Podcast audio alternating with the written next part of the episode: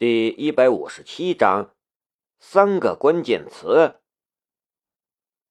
夏一瑶又在原地坐了一会儿。苏文武这个人，夏一瑶也是清楚的。他就像是一条恶狗，见谁咬谁，甚至于肆无忌惮。对他，夏一瑶还是很重视的。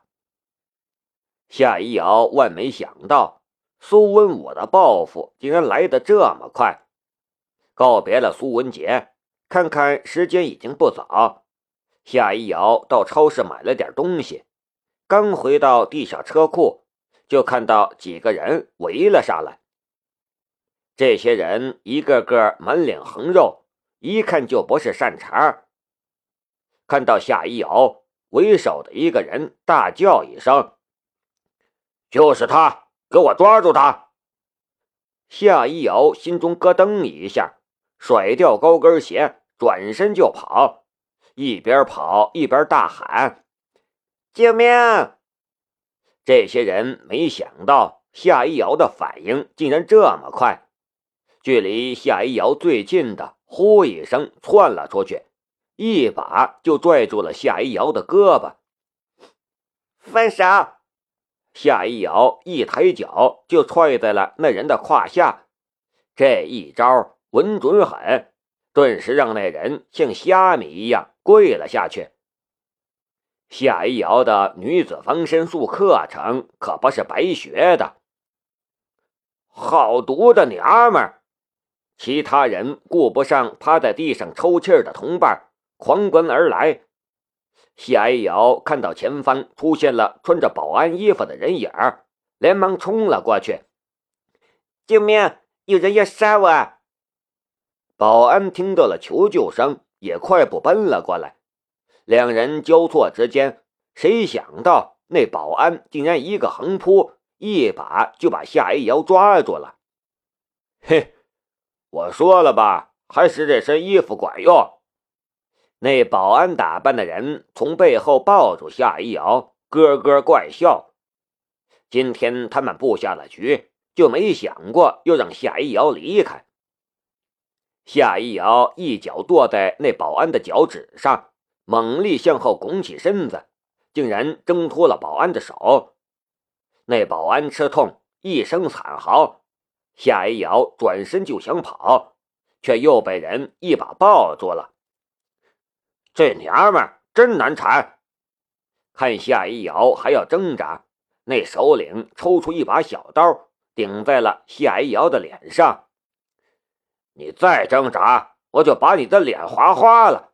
我奉劝你，乖乖别反抗，只要让我们兄弟爽了。哎呦！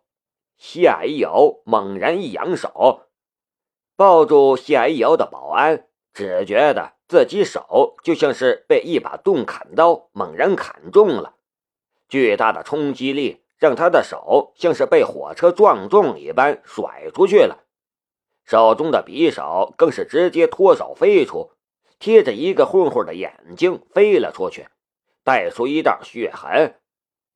而首领自己就像是芭蕾舞演员一般，在原地转了好几个圈，变成了滚地葫芦。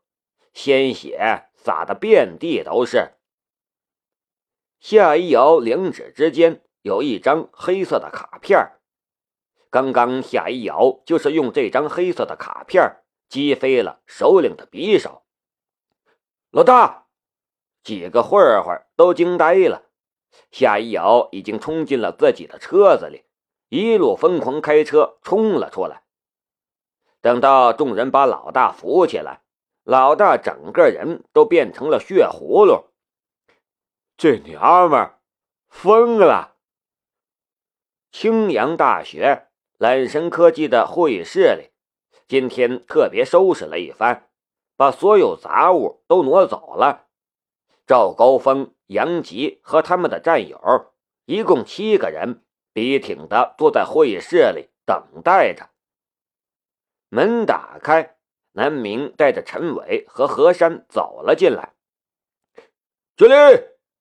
随着赵高峰一声令下，七个人整齐划一的起立敬礼。首长好！陈伟和何山一下子也被镇住了，连忙非常严肃认真的还礼：“呃，同志们好，同志们请坐。”陈伟走到了会议桌的最前面，众人整齐划一的坐下。呃，好了，大家都随意一点。陈伟也坐了下来。今天我来是给大家做一期培训。地方上的安保工作和军队上有所不同，一些法律问题必须注意，而作为安保公司，更是有很多值得注意的地方。这次培训本来应该是青阳的同事来，不过，不过南明觉得要培训就要最好的，所以就把陈伟拽来了。赵高峰七个人目光炯炯地盯着陈伟，听得非常认真。这是他们未来的工作生活中需要注意的东西，必须格外认真，才不会出错。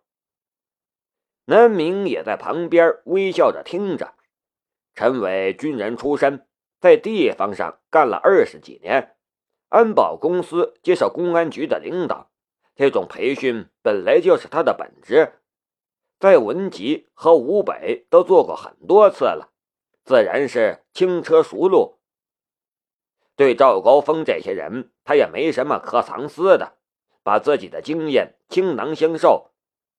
如何辨别危险分子？如何在闹市中保护目标的安全？如何在不杀伤人的情况下制服敌人？如何规避一些法律上的风险？一一都做了说明。培训内容不像是安保培训，几乎是把这些人当了徒弟来培养了。一场培训下来，已经到了中午，陈伟还有别的工作安排，拽着南明说了几句话，就匆匆离去了。赵高峰等人还在会议室里讨论的热烈。过了片刻，南明走了进来，眉头深深皱起。拍了拍巴掌，吸引了众人的注意，说道：“各位，有生意上门了。在座的人已经执行过无数次的凶险任务，每个人都是从枪林弹雨里摸爬滚打出来的，那个人手中没有几条人命。但是此时听到南明说有生意上门了，竟然还有些紧张。”今天开始就要步入另外一种生活了。老板，什么任务？赵高峰站起来道：“三个关键词。”南明伸出了三根手指。二十六岁，美女，总裁。各位兵王们，该你们登场了。坏小子！姐姐才二十五岁，夏一瑶一根手指点在了南明的脑门上，戳得他像是大头娃娃一般晃来晃去。虽然对南明很是不客气，但夏一瑶心中却是感激极了。若不是揽身黑卡，今天他恐怕就倒霉了。那些人怕是什么事儿都做得出来。真是抱歉，是我们的工作没做好，让你受惊了。何山低头道歉，他和夏一瑶也是老相识了。南明刚刚接到夏一瑶的电话，他就带着南明立刻赶过来了。什么话？哪里都有坏人。再说了，这些人本来就是冲着我来的。夏一瑶摇头。当他从地下停车场里逃出来之后，第一时间竟然下意识的打电话给了南明，不由自主的就开到了青阳大学来了。南明来到青阳大学之后，夏一瑶都没来得及看过南明，他俗务缠身，到处奔波，很是辛苦，但看到南明却还是有些愧疚。觉得自己就像是无事不登三宝殿一样。听夏一瑶说完前因后果，和珅冷笑了：“这苏氏集团还真是作死啊！真的是嫌活的命长了吗？在他的眼皮底下也敢做这些事儿？你放心吧，不出两天，我就把这些人抓住，把幕后黑手揪出来。何山摩拳擦掌，用不用我调几个人保护你？喂，不带这么抢生意的。南明不乐意了，这可是他的揽身安保的首单生意呀！还没到傍晚，和珅就把这些人的身份基本上撸清楚了，都是一些游手好闲的混混，劣迹斑斑，案底都一大摞了。不过这些人都躲起来了，暂时你还要注意自身的安全，真不用我派几个人来保护你。和珅问道：“我毕竟要整天来回跑。”夏一瑶笑着婉拒了。今天他还要赶回去文集。再说了，他总不能整天带着一票警察去谈生意吧？在自己的车前，夏一瑶看到了赵高峰和他的几个兄弟，都是很精神、很给人好感的小伙子，虽然年轻。但既然是南明推荐的，夏一瑶自然也愿意信任他们。夏总，车已经检查过了，没有问题。赵高峰道：“今天开始，我会贴身保护您。另外两名兄弟负责外围的安全，有我们在，您可以尽管放心。在保护人上，赵高峰还是很有自信的。这是赵高峰。”你可以叫他小胖。”南明介绍道，“赵哥保护过我好几次。”小明，你把你身边的人都给了我，你自己怎么办？苏文武说不定也会找人来报复你的。放心吧，南明笑道，“我这边人手还是很充足的。”夏总，您放心，我会保护南总的安全。杨吉站在南明的身边，保证道。